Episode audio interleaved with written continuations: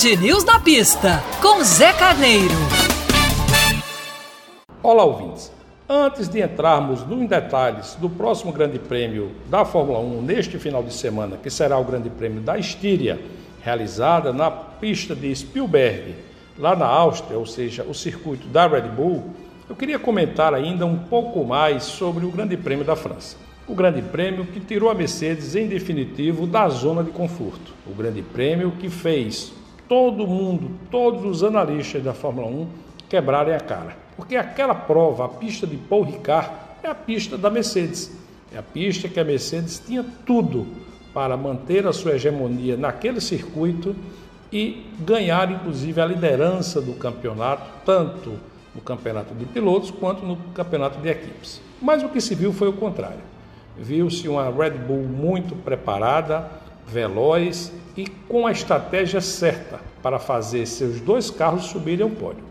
É bom lembrar que a Red Bull também fez a pole, ou seja, foi, foi consistente no alcançar dos bons resultados lá na França. Tudo isso mexe muito com a equipe da Mercedes. A equipe não estava preparada para andar atrás, não estava preparada para ficar disputando um campeonato. Ela ficou, digamos assim, mal acostumada nos últimos anos.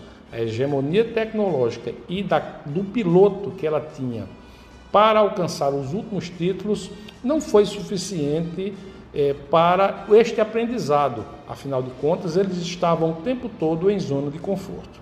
Para nós, fãs da Fórmula 1, que fazíamos é, couro para que a disputa voltasse para a categoria, nós só temos a comemorar. E aí a gente viu também uma McLaren muito forte, o Lando Norris chegando em quinto, logo atrás dos quatro carros da Mercedes e da Red Bull, um Alpine se recuperando, foi muito consistente o segundo stint do Alonso, com pneus duros, mais um pouquinho de volta, com certeza ele ia passar o Gasly e inclusive o próprio Ricardo, porque gestão de pneus tem tudo a ver com a nova Fórmula 1. Vide a Ferrari, com a pista mais quente, não foi capaz de gerir bem os pneus, a Ferrari gasta muito pneus e teve um desempenho muito aquém do esperado, inclusive ficando fora da, da, da zona de pontuação. Nos vemos na próxima coluna, um pouco antes do Grande Prêmio da Estíria. Um grande abraço, fique ligado.